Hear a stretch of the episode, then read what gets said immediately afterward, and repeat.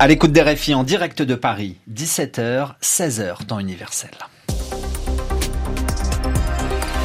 Adrien Delgrange. Bonjour à toutes et à tous. L'heure de votre journal en français facile présenté aujourd'hui avec Solène Leroux. Bonjour. Bonjour Adrien, bonjour à tous. Lundi 7 novembre. Et voici les titres. Sharm el-Cher, capitale de la réflexion mondiale sur le climat.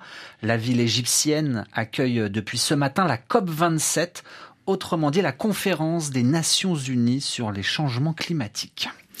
Elle a une aussi aux États-Unis les élections de mi-mandat. Gros plan dans ce journal sur les États clés. On les appelle aussi les États pivots. Ils peuvent faire basculer l'élection d'un côté ou de l'autre, nous dira Marie Normand. Et puis nous évoquerons aussi dans ce journal les conséquences des bombardements russes en Ukraine. De nombreux habitants n'ont plus d'électricité pour vivre. Reportage à suivre à Kiev. Voilà pour les titres. Soyez les bienvenus. Le journal. En français facile. C'est la réunion annuelle pour parler du climat dans le monde. La COP27, la 27e conférence sur le changement climatique dans le monde, réunion organisée par l'ONU. Cette année, la conférence a lieu à Sharm el-Cher en Égypte sur le continent africain. Parmi les principaux objectifs, discuter des moyens à mettre en place pour lutter contre le réchauffement climatique, mais aussi vérifier leur bonne application. Plus de 110 chefs d'État sont attendus. Ils vont se succéder à la tribune pour défendre leurs objectifs climatiques. Et Solène, parmi le, le premier dirigeant euh, africain à intervenir aujourd'hui, le président sénégalais Macky Sall, président de l'Union africaine. Il s'est exprimé au nom de tout le continent. Sharm el-Sheikh nous offre à tous, pays développés et en développement, l'occasion de faire ou de subir l'histoire. Faire l'histoire en tenant nos engagements, tous nos engagements, dont celui convenu de 100 milliards de dollars par an pour soutenir les efforts d'adaptation des pays en développement et qui peinent à être entièrement réalisés. Subir l'histoire en ignorant le principe de responsabilité commune mais différenciée, qui veut que ceux qui polluent le plus payent le plus pour aider à sortir la planète de son état d'urgence climatique. L'Afrique est venue au rendez-vous de Sharm dans un esprit de participation responsable au sauvetage de la planète, résolu à faire l'histoire et non à la subir. Le président sénégalais Macky Sall, le président également de l'Union africaine aujourd'hui à la COP27, des propos recueillis par Claire Fage. Dernière ligne droite avant les élections de mi-mandat demain mardi aux États-Unis. Les, les Américains renouvellent la Chambre des représentants. 435 députés, un tiers du Sénat, soit 34 sièges. Ce qui est en jeu avec ces élections, c'est la façon dont euh, Joe Biden euh, pourra gouverner les deux prochaines années. Aura-t-il les mains libres ou devra-t-il composer avec euh, ses opposants, les républicains? Marie Normand, tous les yeux se tournent vers les États clés où démocrates et républicains sont au coude à coude. Arizona, Géorgie, Michigan, Pennsylvanie ou encore Wisconsin, cinq États que le président Joe Biden a fait basculer parfois sur le fil en 2020. Des millions de dollars y sont dépensés depuis plusieurs mois, record en Pennsylvanie dans la course pour un poste de sénateur. Les républicains ne sont qu'à un siège de la majorité dans la Chambre haute. Duel très serré aussi pour ce poste dans le Wisconsin et en Géorgie. Un État où l'attention se porte également sur le siège de gouverneur.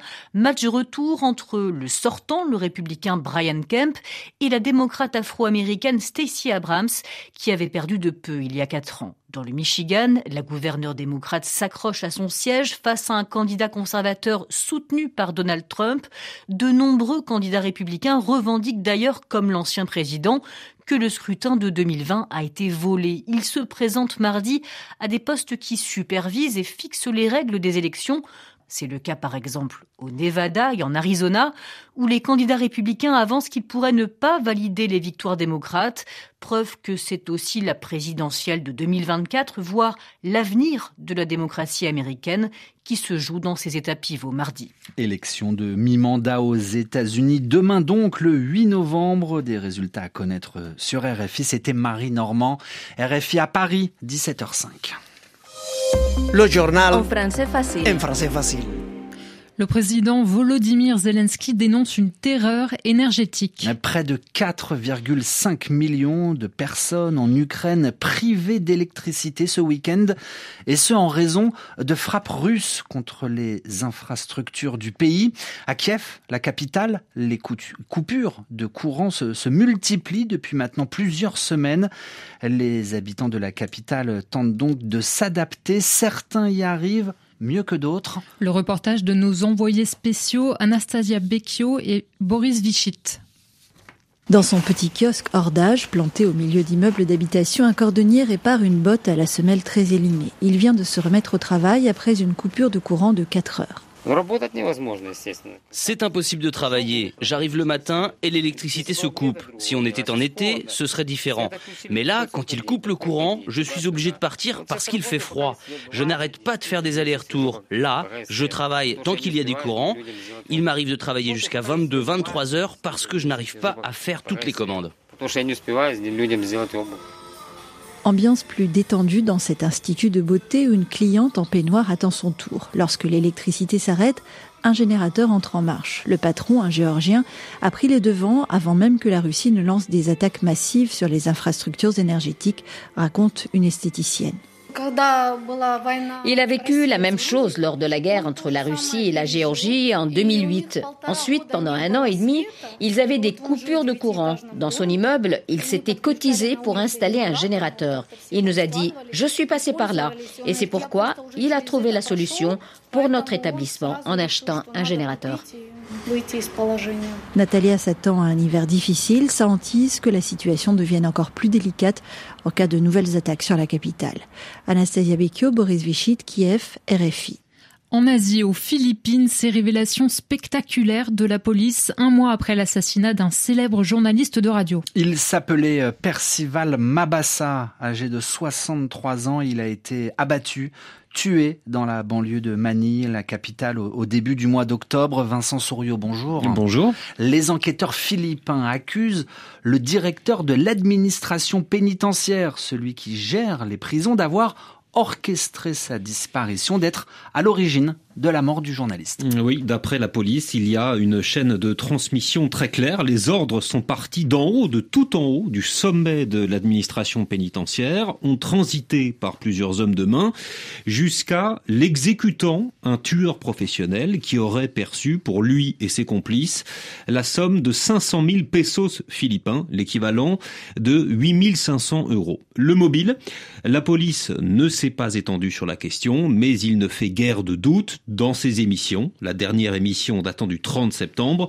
Percival Mabassa n'épargnait personne, taclait la corruption rampante qui gangrène le gouvernement philippin, dénonçait la décrépitude des établissements publics et pointait régulièrement du doigt l'état déplorable des prisons dont il conspuait les administrateurs. Affaire très vite démêlée donc par la police, place maintenant au personnel politique avec une réaction très attendue, celle du président philippin Ferdinand Marcos Jr. qui va devoir se positionner sur un dossier très sensible aux Philippines, la liberté de la presse à travers le pays. Vincent Souriau dans ce journal en français facile.